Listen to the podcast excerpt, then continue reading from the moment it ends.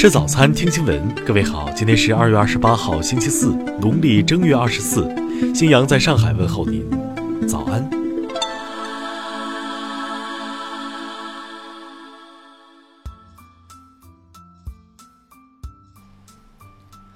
首先来关注头条消息。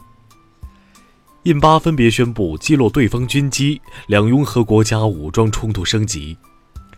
巴基斯坦和印度这两个拥有核武器的国家间的局势急剧升级。短短一天，双方接连宣布击落了对方军机，并各自关闭机场和商用空域。事件的导火索源于一场汽车炸弹袭击。宣布对此次袭击负责的极端组织基地位于巴基斯坦境内。印方指认巴基斯坦方面支持极端组织，然而巴基斯坦方面表示否认。此后，印巴关系急剧恶化，双方军队在争议边界地区发生数次小规模交火。国际社会也在密切关注此事，中美俄等大国都呼吁双方保持冷静和克制。从乐观来看，印巴应该不会贸然让冲突大规模升级，乃至引爆无可挽回的核战争。听新闻早餐，知天下大事。据侵华日军南京大屠杀遇难同胞纪念馆官方消息，南京大屠杀幸存者陈素华于二十七号中午十二点三十八分去世，享年九十岁。近日，全国扫黄打非办公室部署开展多个专项行动，严打低俗内容，严查淫秽视频打赏平台。截至二十五号。国家网信办累计清理涉网络生态问题的有害信息四千四百三十七万余条，注销违法违规账号四十九万余个，关闭取消备案网站一千四百六十二家。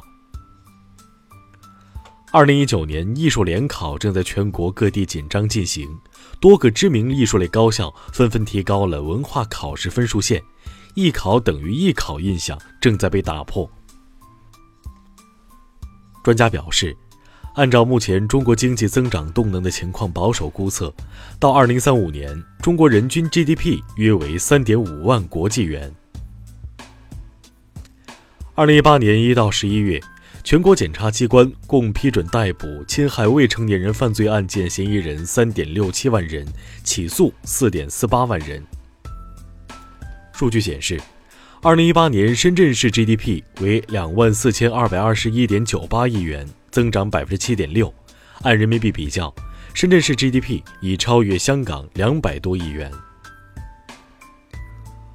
国民党二零二零年台湾地区领导人初选规则二十七号出炉，将按照原本提名办法，由七成民调、三成党员投票决定人选。下面来关注国际方面，当地时间二十七号晚。朝鲜最高领导人金正恩与美国总统特朗普在越南河内索菲特传奇大都市酒店会面，并进行一对一单独对谈。委内瑞拉外交部长二十六号举证，美国的人道救援物资中不仅载有食品和药品，还有路障、钉子、铁丝网和委内瑞拉反对派使用的其他物资。日前。英国首相特蕾莎梅首次对可能推迟脱欧期限松口，但仍坚持无协议脱欧选项，或有十多位大臣将因此辞职抗议。尼泊尔二十七号发生坠机事件，包括尼泊尔文化旅游与民航部长在内的七名乘客丧生。昨天，埃及首都开罗一火车站发生大火，当地官员称。大火致使二十四人死亡，五十人受伤，伤亡人数还将进一步攀升。当地时间二十七号，越南两家航空公司同美国波音公司签署订单协议，将向波音购买一百一十架飞机，总价值超过一百五十亿美元。德国最新民意调查显示。百分之四十二点三的德国人认为中国是比美国更好的合作伙伴，只有百分之二十三点一的人倾向美国。韩国文化体育观光部二十六号发布的民调结果显示，逾八成韩国人认为日本统治时期的殖民残余仍未清除。下面来关注社会民生。近日。梁山两名家长拒不送子女上学，当地政府将家长起诉至法院，要求家长履行义务，将子女送往学校接受义务教育。昨天，南充市两位包子店老板占道经营，并与城管执法人员产生冲突，一名城管人员韧带被砍断，目前伤人者已被刑事拘留。近日。辽宁本溪一位妈妈让自己九岁的孩子上路练车的视频引发热议。目前，交警部门已找到这位虎妈，并对她进行了相应的处罚。荆门市一名老人雨天摔倒，陷入昏迷，派出所民警单膝跪地为其撑伞挡雨，直至救护车赶到。目前，老人已康复出院。